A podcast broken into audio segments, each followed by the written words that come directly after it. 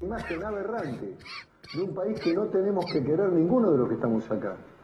En una villa de acá, la 1114, había dos colas. Una que manejaba el narcotráfico paraguayo, para no ponerle calificación de nacionalidades porque después se enojan conmigo, eh, un- una nacionalidad determinada que tiene vinculaciones con la marihuana hacia la cola de la venta de marihuana. Y otros muchachos también de afuera del país que han venido a este país tan generoso, vendían cocaína. Dos, dos colas. Todo esto fue tomado por un dron y después entró la gendarmería.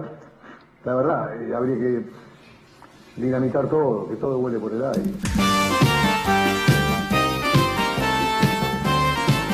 Esclarecedoras palabras de un futuro candidato a vicepresidente. Un candidato a, a vicepresidente, digo, un candidato. a- forro. un forro. Quieto. Eh, terrible. Que este audio, bueno, se lo íbamos a mostrar a Alcira para ver qué, qué opinaba. No hemos podido establecer comunicación con ella. Pero refleja un poco esto de, de este xenofobia y esta estigmatización hacia cierta- ciertas comunidades. Al principio dice, los paraguayos que vendían, este, dice, no, no, no voy a... Dar a- nacionalidad. No voy a dar nacionalidad, dice, cierta etnia na- relacionada con la marihuana. Señor, es nefasto lo que Yo tengo una decir. teoría con Piqueto, que es que se quiere llevar el...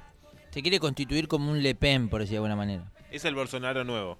Sí, no, te- O sea, es el Trump nuevo. eh, en que, desde, el- desde un lugar más, tipo, capitalizar un voto duro, independientemente de si le sale o no. Digo, Le Pen no fue nada para la historia de Francia. No quedó en la historia, no fue presidente, no fue nada. Fue diputado, este ya lo es, ya lo fue. 20 No, no, años. a lo este que es voy- el, eh, fue el 20 dueño de- Del. Senado. Congreso. Tenía, tenía la llave del, con- Senado. Sí, así sí, se sí, decía. del Congreso de la Nación Argentina. Está bien, pero lo que voy es que El a mí lo que me parece es que se quiere constituir como un personaje presente en, en la política como fue Le Pen. A ver, Le Pen fue una amenaza eh, eterna en Francia, nunca ganó. Una vez salió segundo, fue, eh, qué problema tenemos acá. Yo creo que Pichetto quiere eso. Capaz la pega. Si no la pega, Piqueto, Piqueto no gana en Río Negro.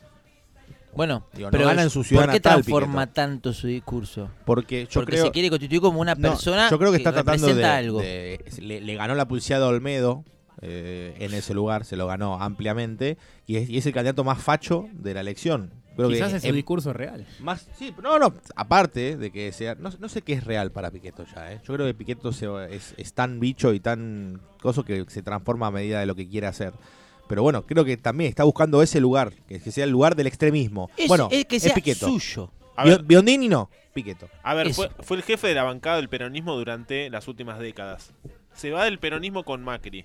No le queda otra que cambiar su discurso, volver a ser más macrista de lo que fue los últimos años, que también lo fue desde el peronismo, eh, y empezar a construir algo nuevo. Me parece que a sus 70 años su carrera política va a estar terminada en esta elección. Ojalá Como decíamos recién, en no Río Negro no lo quieren ni los familiares, por ende se termina la, la política para Piquete. Igual estuvo arriba de la política 20 Top, top, años. top, top. Vamos. Sí, vamos, vemos, vamos a casa. Vemos qué pasa mañana en el debate y exigiremos algún debate entre vicepresidentes. Eh, tengan buena semana, sean felices, disfruten de la vida de la lluvia. Nos vemos en 7 para otro festival de la exageración, querido Hernán, que hemos dado en llamar. Fiesta popular.